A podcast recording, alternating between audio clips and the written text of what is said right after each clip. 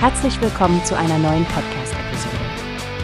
Diese Episode wird gesponsert durch Workbase, die Plattform für mehr Mitarbeiterproduktivität. Mehr Informationen finden Sie unter www.workbase.com. Guten Morgen, liebe Hörerinnen und Hörer.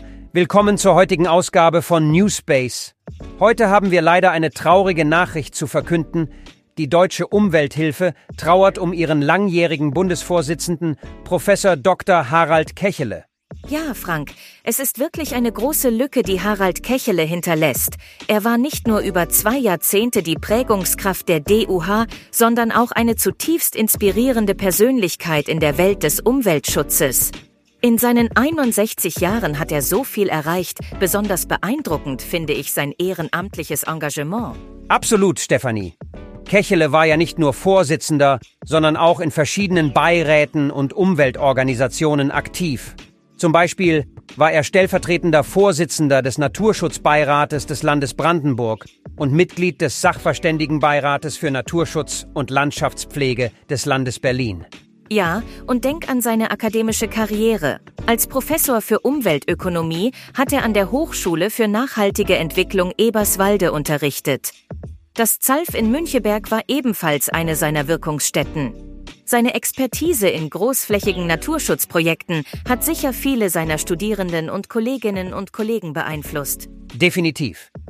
Karl Wilhelm Bodenstein-Dresler, der stellvertretende Vorsitzende des Bundesvorstands der DUH, hat in seinem Statement betont, was für eine positive Art Kechele hatte und wie er damit Menschen für Umwelt- und Naturschutz begeistern konnte.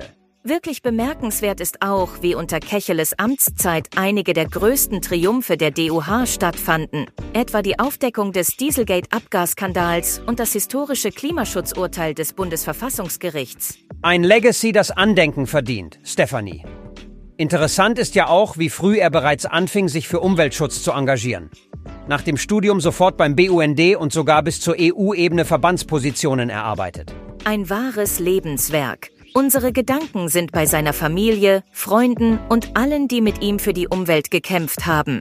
Wer mehr über sein Leben und Wirken erfahren möchte, findet weiterführende Informationen auf den Social-Media-Kanälen und der Website der Deutschen Umwelthilfe. Ein schwerer Verlust für die DUH und die Umweltbewegung im Allgemeinen. Genau. Wenn ihr möchtet, könnt ihr euch bei der Deutschen Umwelthilfe melden und vielleicht selbst Teil dieses stetigen Kampfes für die Umwelt werden – um die Arbeit von Persönlichkeiten wie Harald Kechele fortzuführen. Das ist eine schöne Idee, Frank. Danke an euch alle, dass ihr heute bei Newspace dabei wart. Und vergesst nicht, jeder von uns kann etwas zum Schutz unserer Natur beitragen. Bis zum nächsten Mal. Tschüss und passt gut auf unser Planeten und aufeinander auf. Wie hast du gehört? Es gibt eine Plattform, die wir probieren sollen.